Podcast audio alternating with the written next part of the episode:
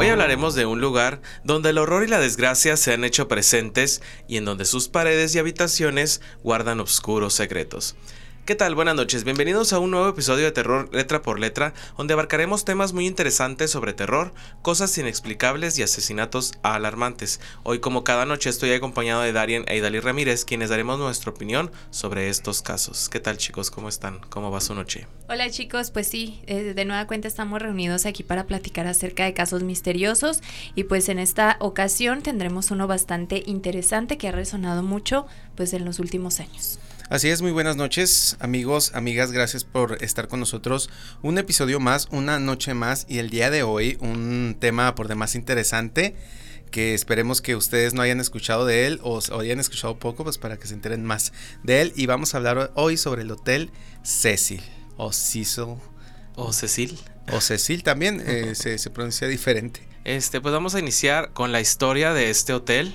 Eh, este hotel fue también conocido como el Stain on Main Hotel. El Cecil Hotel e informalmente el Cecil Hotel Muerte o Suicida es un complejo de viviendas asequibles eh, en el centro de Los Ángeles, ubicado en el 640 S Main Street. Fue fundado en 1924 por tres empresarios hosteleros y cuenta con solamente 700 habitaciones y 19 pisos de altura. O sea, está demasiado Solamente. Solamente. El hotel es especialmente conocido por largas crónicas de muertes violentas, suicidios, presuntos avistamientos de asesinos en serie y tragedias relacionadas principalmente con sus años como un edificio SRO, Departamento de Vivienda y Desarrollo Urbano, en las afueras de Skid Row y que ha despertado siempre un gran interés por ese edificio a la gente por su gran misterio y por su... Pues es que ha sido visitado por grandes figuras famosas, tanto buenas como malas. Sí, este hotel eh, fue creado, como tú mencionaste, en 1924 por estos empresarios hoteleros. Costó un millón y medio de, dólares, iba a decir de pesos, que más o menos ahora serían casi 40 millones de dólares según la inflación. Estamos hablando pues de hace 100 eh, años, ¿no? Sí, exactamente, estamos en el 2024. Fue en 1924 cuando lo crearon. Y esto lo crearon con la pues yo podría decir ilusión de que fuera el hotel más importante de esa área de Los Ángeles, o si no es que de todos Los Ángeles, debido a que estaba creciendo a pasos agigantados y iban muchos inversionistas, había mucho cierre de negocios ahí en esa ciudad, pues como hasta ahora, ¿no? Y vimos hasta dónde ha crecido Los Ángeles y dijeron, bueno, pues hay que crear, hay que hacer un, un hotel que sea que sea el más importante, que sea como que el más nice del lugar, porque hasta los, los pisos, los acabados, el, lobby, que es muy grande, es de mármol. Y ustedes saben que el mármol, pues hasta la fecha sigue siendo extremadamente de precio elevado, ¿no? Entonces, antes ahí dicen que era un, eh, bueno, al momento de, querer investigar de por qué pasaban cosas tan extrañas en este hotel. Panteón. Ajá, dijeron, a lo mejor era un panteón, como, como en México las escuelas siempre se edifican en panteones, ya ves que eso siempre dicen. Dijeron, a lo mejor aquí era un panteón algo, pero pues era un, primero una casa y luego hicieron una granja y pues todo normal hasta, hasta donde se sabe, ¿no? O sea, no hubo una cosa extraña detrás de este terreno donde edificaron este edificio enorme de 19 pisos, como tú mencionaste, y 700 habitaciones. Entonces, por, por esa parte, aún no saben, no llegan a una conclusión de por qué pudieron pasar las cosas que a continuación les vamos a platicar. Pues sí, vamos a iniciar con, con, un caso que fue muy mencionado dentro de este hotel y que a partir de este caso, pues este hotel se dio a conocer por varias partes del mundo, ¿no? Eh, y es que vamos a hablar sobre el caso de Elisalam. Que para, para ahora, eh, cuando pasó lo de Elisalam, ya este hotel pues ya había, se, había venido abajo. De hecho, ya tiene muchos años que se ha venido abajo. Y digo monetariamente, porque más o menos hubo una crisis por ahí del del 27, del 27 al 29 más o menos en, Estados Unidos y Los Ángeles pues lo resintió bastante, entonces el hotel se vino abajo porque era muy caro, era muy costoso estar manteniendo un hotel pues tan grande obviamente y pues se empezó a venir abajo y ya los, los inversionistas ya no llegaban a ese hotel, la gente empezó a ver que ese hotel, es que sobre todo dicen que el barrio donde está el hotel es como un barrio muy conflictivo. no es muy agradable. No es muy agradable, entonces pues... Que incluso también ya llega, bueno, llegaron a mencionar que cuando tuvo como que esa baja de, de personas así pues famosas, influyentes y todo eso, las personas que acudían a este hotel era este pues eran por lo regular este prostitutas eh, personas que se dedicaban ajá que se drogaban y todo eso. Entonces sí pues sí cambió completamente el, el sentido que le habían dado los dueños a lo que lo que se llegó a convertir. Sí y es que aparte decían que precisamente por el, la ubicación no había policías alrededor, no había policías que llegaran ahí, entonces dicen que por eso también pues la gente se empezaba a meter a, drogarse, a prostituirse y luego también como empezó a bajar el precio de las habitaciones, pues ya era muy mucho más accesible. Eh, aparte del hotel, en el hotel. El hotel se empezó a rentar ya no como habitaciones de por horas, sino pues ya podía la gente pagar así de 3, 4 meses debido pues a que ya no había tantos clientes que querían ahí rentar. Así es. Pero ahora sí, pues vamos a comenzar, si gustas, con, con el caso más sonado, que fue como que abrió más la caja de Pandora de este hotel. Exacto, y pues damos inicio con Elisalam, de origen asiático, que era un estudiante de la Universidad de Columbia Británica de Canadá. Tenía 21 años y había sido diagnosticada de trastorno bipolar y depresión, por lo que se le habían recetado cuatro medicamentos. Eh, estos medicamentos, pues los que se le recetaron, pues eran para poder controlar esta afección. En 2013 decidió emprender un viaje sola. Es así que se dirigió a Los Ángeles, en Estados Unidos. El 28 de enero de ese año, Lam se registró en el Hotel Cecil, con la intención de estar unos días en Los Ángeles hasta finalizar el mes. Todos los días, desde que habían comenzado su éxodo, llamaba a sus padres para explicarles sus próximos planes. De pronto, el 31 de enero dejó de hacerlo.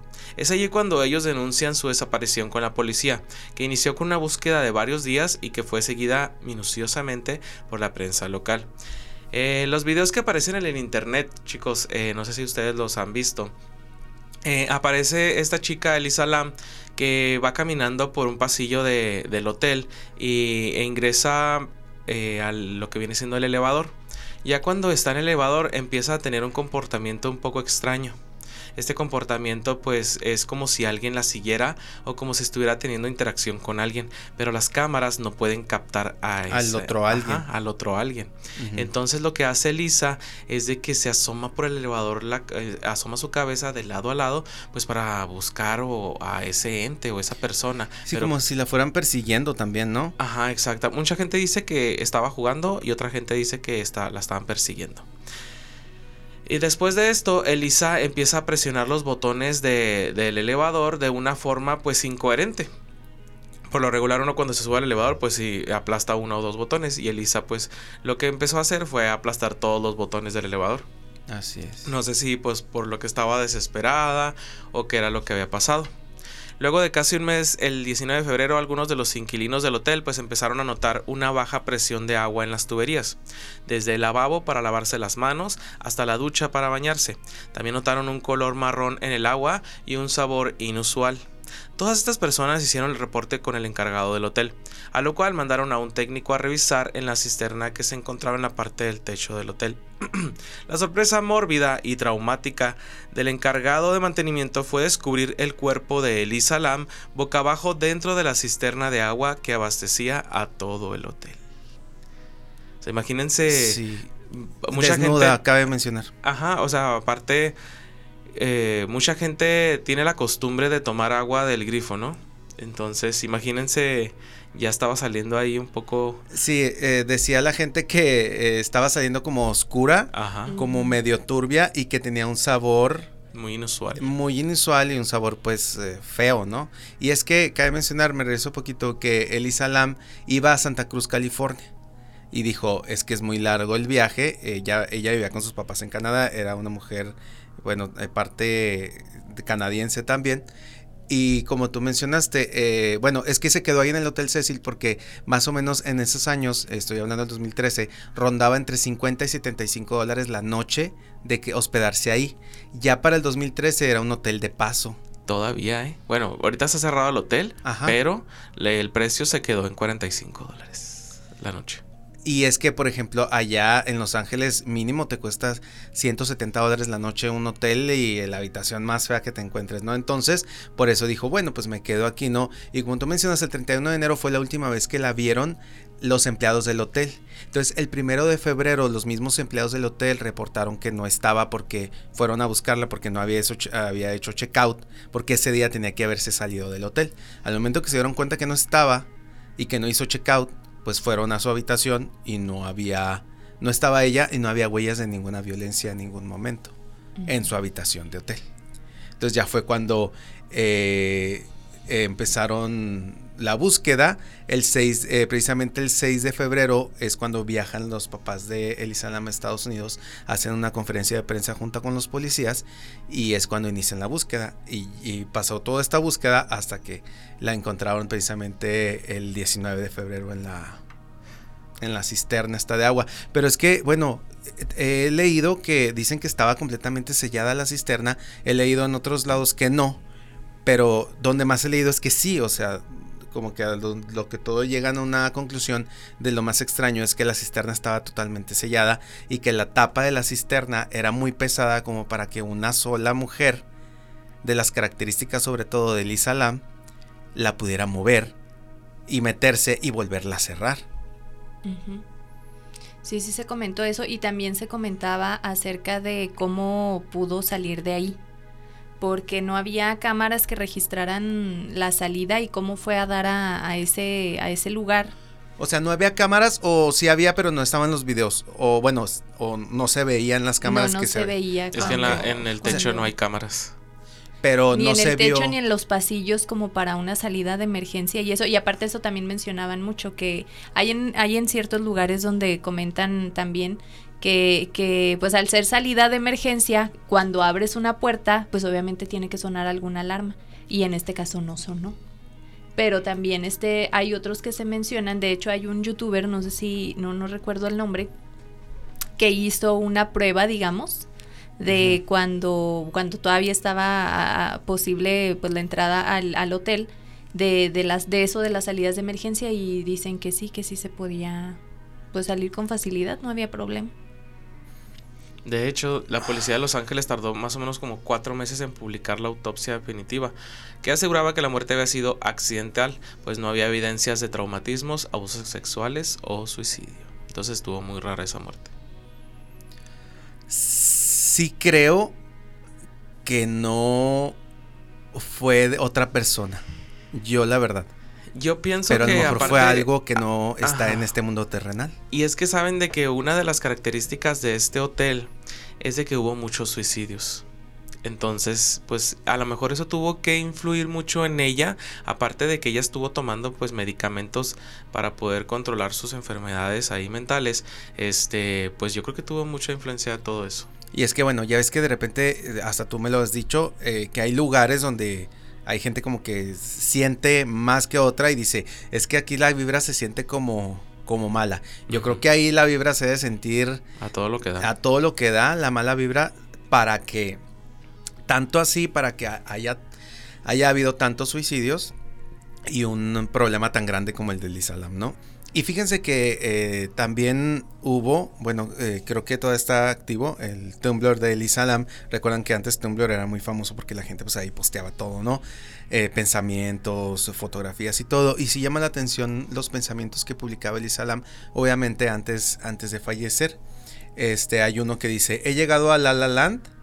Dice, y hay una monstruosidad de un edificio al lado del lugar donde me estoy quedando. Cuando digo monstruosidad te lo digo como en llamativo, pero de nuevo fue construido en el 28, de ahí el tema Art Deco. Así que sí es elegante, pero como es Los Ángeles se volvió loco. Bastante seguro que sí es donde Baz Luhrmann necesita firmar el Gran Gatsby. Así dice. Hay otro que dice, nuestras vidas se desconectan y reconectan. Seguimos adelante y más tarde podemos volver a tocarnos, volver a rebotar. Esta es la forma sentida de una vida humana, ni simplemente lineal ni totalmente disyuntiva. Y llama la atención uno, que por cierto es una frase de Frida Kahlo, que dice, espero que la salida sea alegre y espero no volver nunca. Entonces, pues estos... estos, eh, bueno, estas cosas que, estas letras que estaba publicando antes de fallecer, pues sí como que llaman la atención, ¿no? A de que podría ser más un suicidio que un asesinato. Sobre todo esta última que les dije. Sí, yo, yo ahorita que comentas eso y viendo, digamos, los antecedentes que tuvo esta, esta chica, yo sí creo que fue más un episodio relacionado con sus trastornos mentales, lo que, la que lo llevó a hacer, pues lo que, lo que hizo, o sea, fue completamente accidental, pero sí este impulsado tal vez o motivado por los trastornos que padecía. Y aparte por la vibra del hotel, ¿no? Porque ella estaba tomando la venlafaxina, así se llama. Y la acción de este medicamento consiste en aumentar la cantidad de serotonina y neropinefrina sustancias naturales del cerebro que ayudan a mantener el equilibrio mental. Entonces ella llegó con una fuerte depresión, con fuertes deseos, ah, o no tan fuertes a lo mejor de un suicidio, y ahí aumentó, ¿no?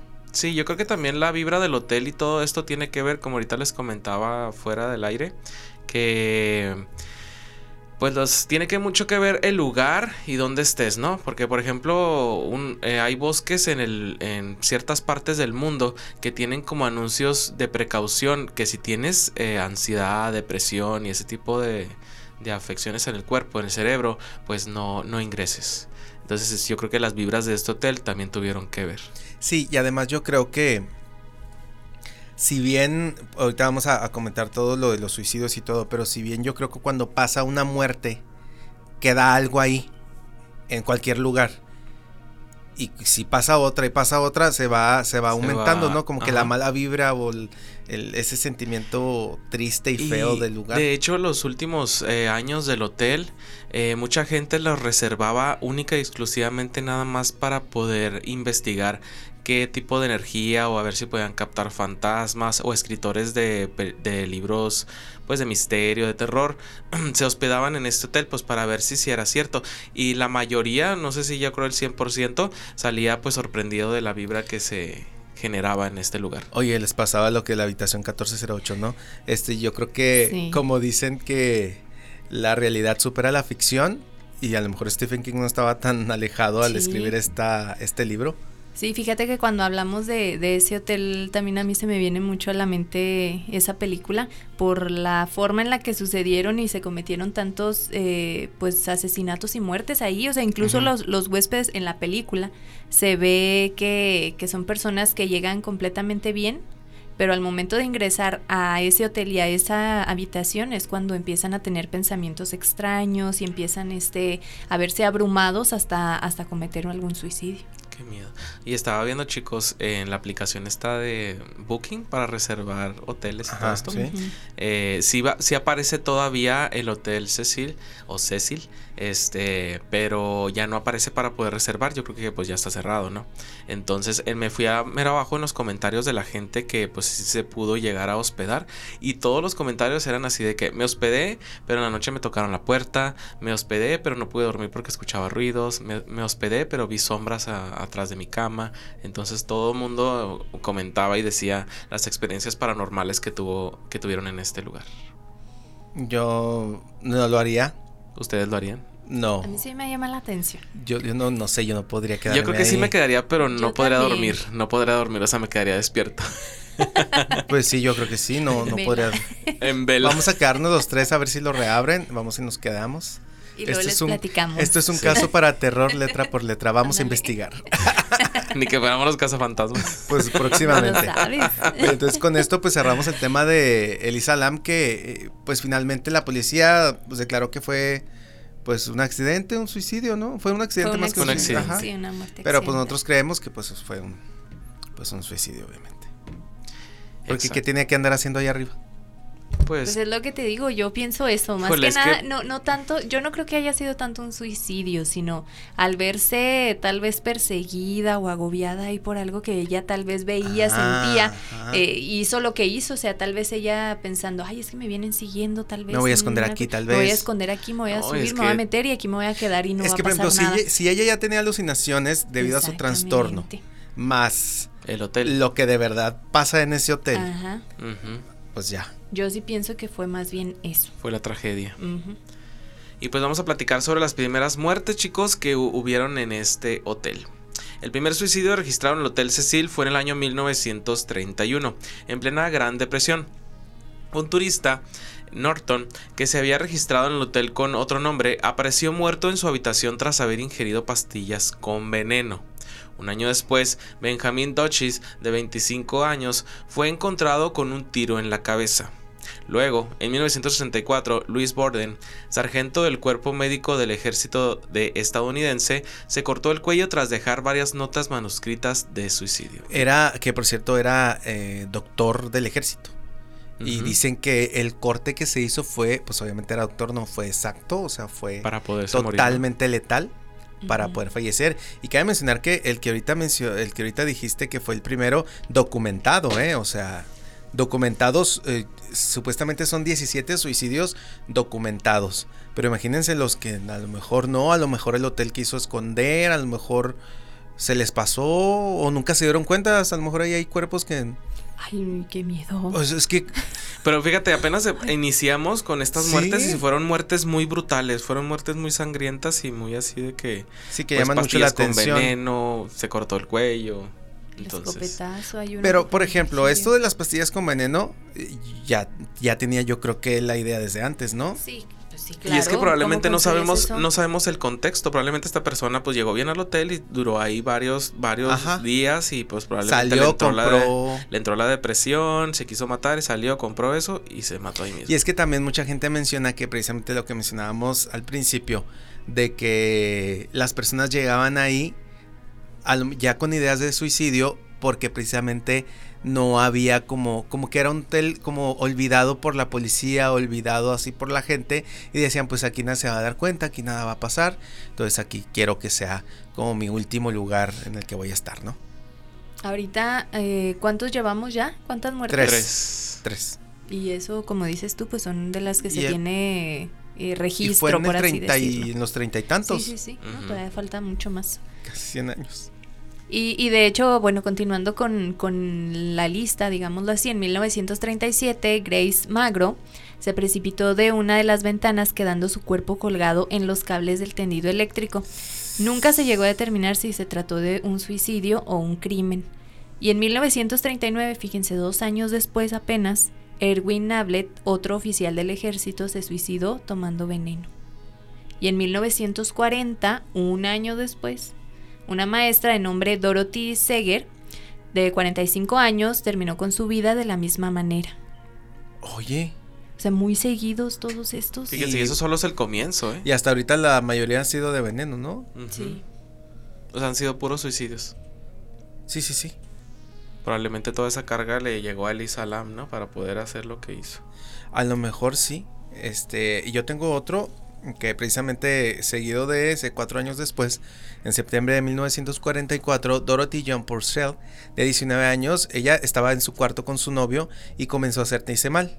Y no quería despertarlo, se metió en el baño y ahí sorpresivamente, según eh, declararon, dio a luz a un bebé. Y como pensó que lo había dado a luz muerto, lo aventó por la ventana. Entonces el cuerpo del niño, bueno, el niño cayó en el edificio de enseguida. Eh, y ella, al momento que le preguntaron a ella que por qué había hecho eso, dijo que ella no sabía que estaba embarazada. Válgame, pero ¿a poco no ha de haber visto ahí? es, Que está, es que está muy raro, o sea, obviamente la sentenciaron por asesinato, pero también la culparon por demencia. O sea, la, al principio la, acusaron de asesinato y después le quitaron los cargos precisamente porque tenía demencia. Y es que dices que cuando lo aventó que cayó en el, edificio enseguida, pues vamos a darles como una, para que se imaginen cómo es el hotel, pues tiene una forma de una E o una M. Entonces eh, las habitaciones pues daban entre... Mm, ¿qué podría decir? O sea, estaban algunas enfrente de otras. Sí, así, unas enfrente de otras. Entonces yo creo de haber tirado el bebé y cayó en, el, en la ventana enfrente también. Exactamente, pero ahí en el mismo hotel. Sí. Y ya cuando cayó, pues ya había fallecido el bebé, por eso pues ya fue acusada de asesinato. Porque imagínense un, pues es que una caída, aunque sea pequeña, de un recién nacido, pues es bastante fuerte, ¿no? No, y aparte, pues no saber si el bebé estaba vivo todavía. O sea, ella eh, pues, supuso que estaba muerto, pero quién sabe si estuviese Sí, muerto, Bueno, ¿no? se supone que ella su- se supone que ella supuso que estaba Ajá. muerto. A lo mejor en su mente lo quería matar.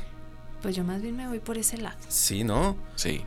Porque pues a lo mejor se quiso a, a lo mejor sí no sabía que estaba embarazada y ya me voy a ir muy lejos, no a lo mejor no sabía, a lo mejor él no era del novio y dijo, aquí nadie se va a dar cuenta y lo aviento a lo mejor.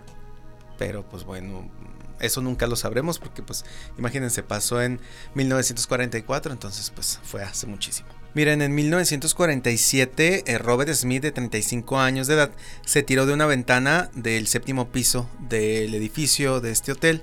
Y ya para este año, eh, ya, pues ya habían sido bastantes, bastantes suicidios, que ya este hotel le llamaban el edificio suicida o decían el suicida. Ya no era ni hotel ni Cecil, era, ¿te vas a esperar en el suicida?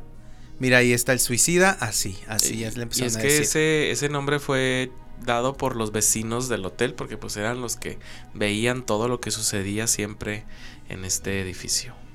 Exactamente, que más o menos también para ese mismo año, este, hay una historia muy famosa que es de la Dalia Negra, que si bien aquí ella no falleció, igual y después les platicamos toda la historia acerca de esta, de esta mujer, fue vista por última vez ahí tomando la copa en el bar de este hotel porque pues precisamente ahí se había hospedado. Poco tiempo después pues fue hallada brutalmente asesinada en un baldío más o menos cercano a este hotel. Entonces no sé si contarla como que no fue un suicidio, pero pues no sé, tuvo que ver más o menos ahí con este hotel, ¿no? Con el Hotel Cecil, esta historia tan famosa que se ha hecho películas y obras de teatro, series, de todo, de la Dalia Negra. Sí, pues que fue un personaje muy importante, pues que se hospedó en este hotel, ¿no? Así es, entonces pues también eh, ella estuvo ahí. Y pues bueno chicos, también otro caso que tenemos aquí para ustedes. En 1954, Helen Gurn, de 55 años y registrada con otro nombre, aquí esto de que se registraran con otro nombre era muy común. Y luego aparte el, el hotel como que nunca los tomaba en cuenta, nunca verificaba que verdaderamente se trataran de los datos que proporcionaban y que coincidieran con la persona. Pues yo creo que esto también le suma puntos de desventaja Y es a el que hotel. hoy en día, pues los hoteles, pues ya te piden la credencial de lector o pues son, sus medidas de seguridad son un poco más que antes, ¿no? Es que de hecho siempre, o sea, ahora, hoy, hoy es mucho más, eh, son más estrictas las medidas de seguridad, pero antes pues siempre te pedían tu identificación para saber obviamente a quién estaban hospedando. Pero yo creo que en este hotel en específico, debido a que pues no tienen mucha afluencia, de que no tienen mucho dinero, decían, pues si le pido identificación va a decir se va, Sí, si no quiere no.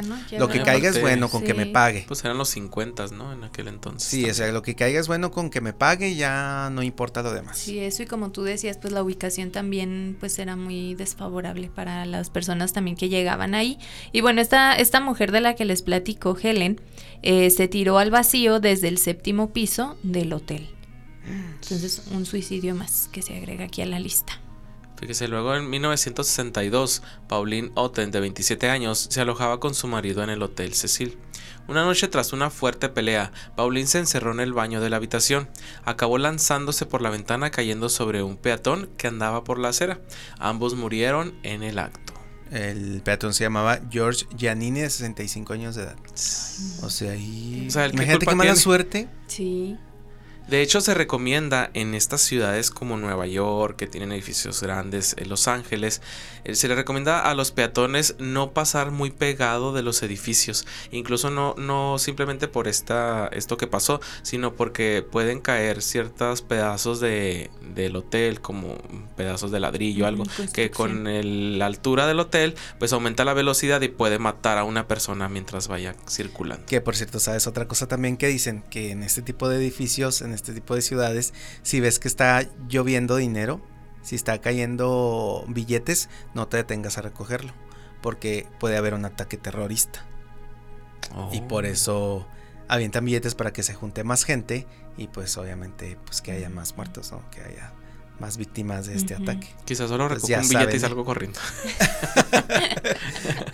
Oye, Uno que, y ya. que por cierto también en 1962, el 11 de febrero, Julian Franz Moore, de 50 años de edad, saltó desde el octavo piso y su cuerpo golpeó en la baranda del segundo piso y cayó.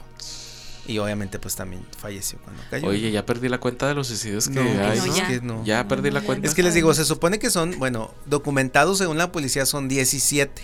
Ujú. que se sabe que se tiene pues que se que se tiene así documento 17 pero pues en realidad quién sabe cuántos serán Y aparte, imagínate toda la gente que entra en un hotel, toda la carga pues negativa que entra también, ¿no? O sea, a veces uno llega enojado a los lugares y deja todo eso ahí. Entonces, como un hotel siempre está circulando la gente, pues ahí se queda todo. o hasta a lo mejor hubo hasta a lo mejor hubo gente que hizo ahí sus brujerías eh, a lo mejor Sí, hubo no que jugaran a la ouija no sé Sí, y no portales entonces pues habiendo tanta gente Incluso en ¿Cómo hoteles eh, pues actuales de hoy que están muy bonitos, he escuchado relatos de gente que se les aparecen cosas en los cuartos y pues se lo tiene, pues podría decirse meses de haberse construido, pero pues quién sabe la gente que entra y hace ahí sus cosas, ¿no? o que son tres estrellas cuatro o cinco estrellas y de todos modos las estrellas no le quitan los fantasmas que lleguen a tener en ese lugar no Exactamente. Pero bueno, tengo también eh, en 1964, el 4 de junio precisamente, hubo un homicidio. Eh, Goldie Osgood era una operadora telefónica del hotel, ya retirada, que continuaba viviendo ahí, por cierto. Eh, esta mujer era muy apreciada por todos los residentes permanentes. Su principal entretenimiento era darle comer a las palomas. Ella pues fue encontrada muerta en su cuarto. Había sido violada, apuñalada y estrangulada con una alfombra. Ahí en su dormitorio. Y es que lo más extraño es que no se robaron nada de su cuarto. Ajá, O sea, nada más fueron a hacerle eso y se fueron. ajá, exactamente. Fueron nada más a eso. Y pues ella ya era una anciana de 79 años. Sí. Oye, para todo eso que, que le sucedió, pues sí, fue, fue bastante, bastante fuerte. Pero al parecer sí detuvieron a la, a la persona que, que realizó este acto tan, tan terrible. Se trata de Jax Ellinger y tenía 29 años. Pues estaba muy joven para haber hecho eso, ¿no? Sí, sí, la verdad que sí.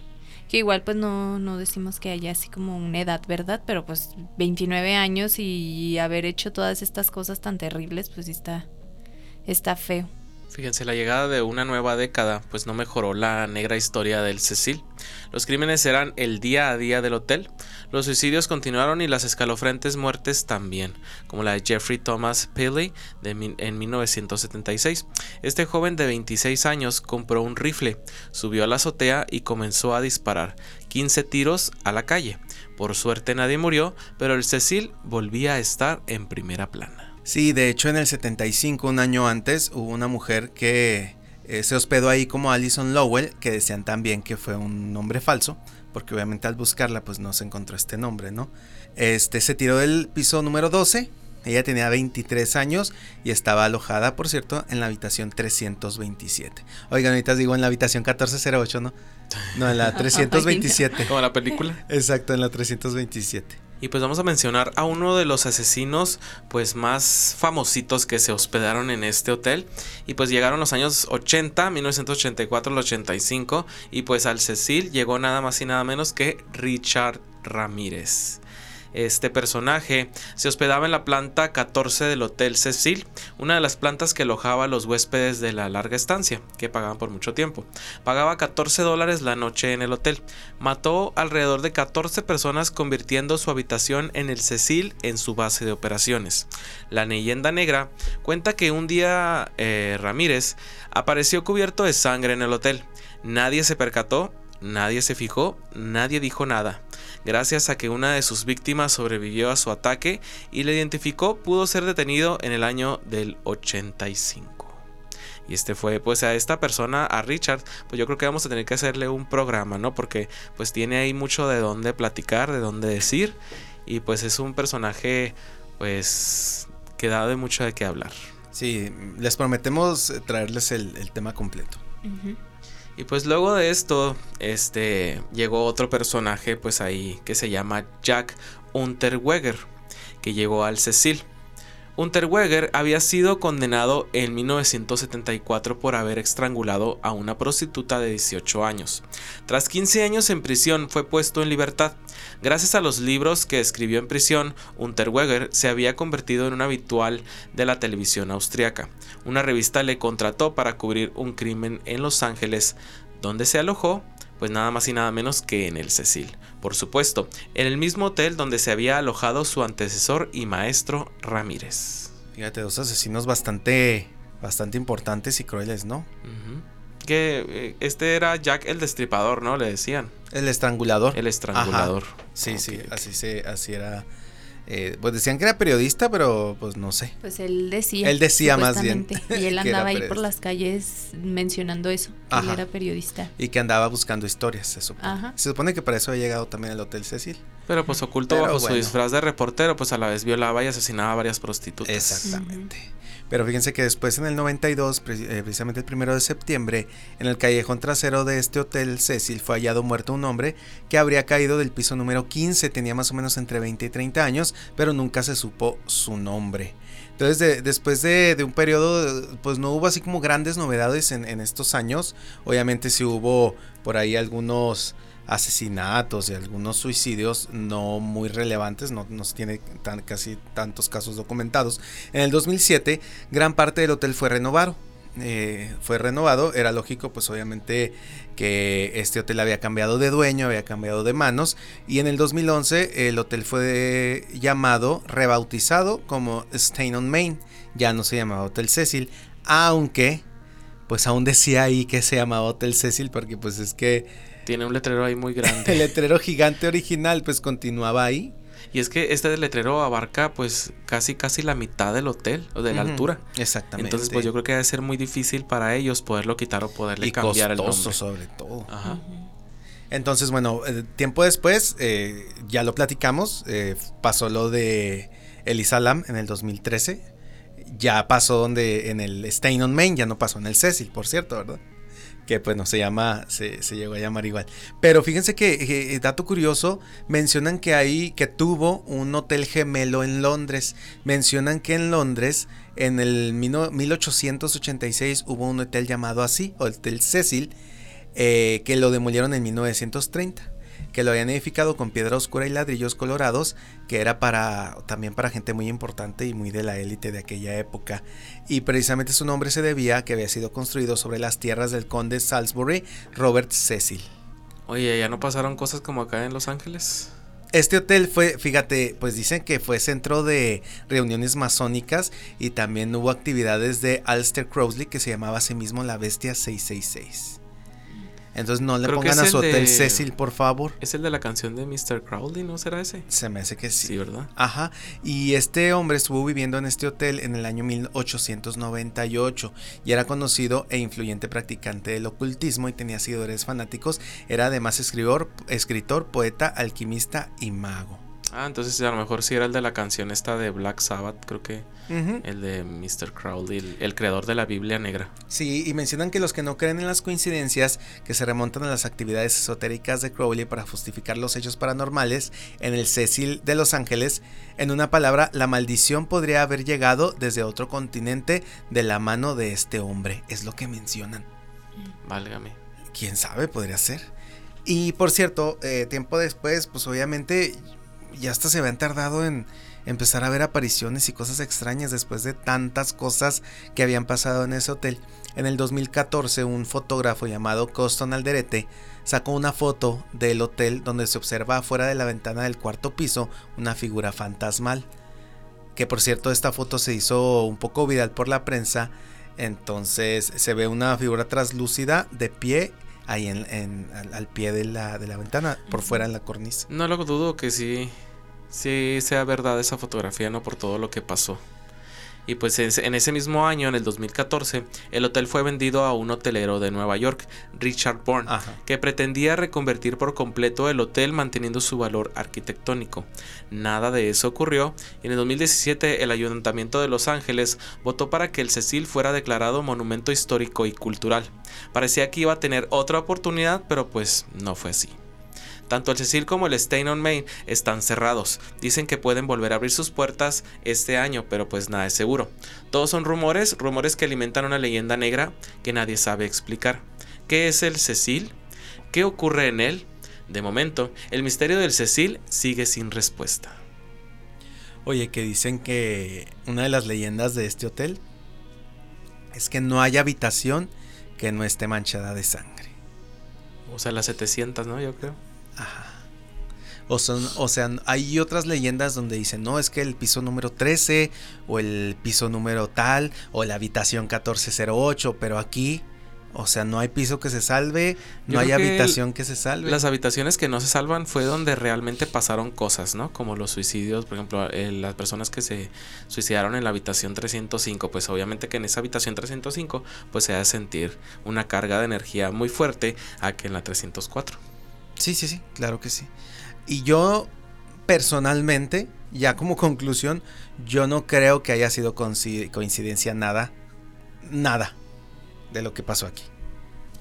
No, yo, también considero que no. Pero aquí en estos casos, bueno, ya como lo mencionamos al principio del programa, si no se trataba de algún terreno en donde tal vez había ahí ciertas cosas que provocaran esto, qué fue o qué era lo que los impulsaba a hacer esto, porque no fueron ni una, ni dos, ni tres personas, o sea, fueron muchísimas, una lista muy larga de, de, pues, de todo lo que cometieron ahí entre suicidios, asesinatos y demás. O sea, ¿por qué tanto así en ese edificio? Hasta afuera, pues hasta el señor que iba pasando por afuera la llevó. Entonces, pues no, no te salvabas aunque no estuvieras hospedado en este edificio. Y la pregunta es, ¿usted se hospedaría? Jamás.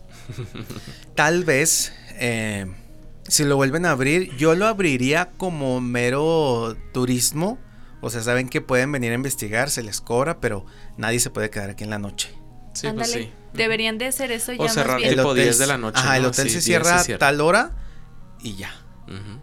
Fíjense, se han hecho documentales y películas realizadas sobre el Hotel Cecil, entre ellas pues el más eh, conocido que es el de Netflix que se llama Escena del Crimen, desaparición en el Hotel Cecil, que pues aquí mencionan el caso de Elisa Lam. Ahí vienen los videos de las cámaras de seguridad, pues para que usted los pueda ahí ver detalladamente y explican cómo fue el recorrido de Elisa Lam.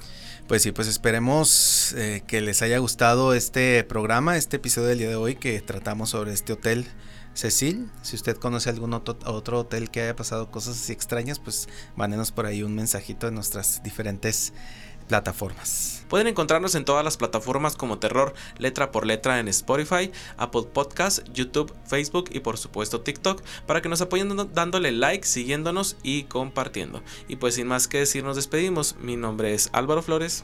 Yo soy Dalí Ramírez. Yo soy Darien y que descansen en paz.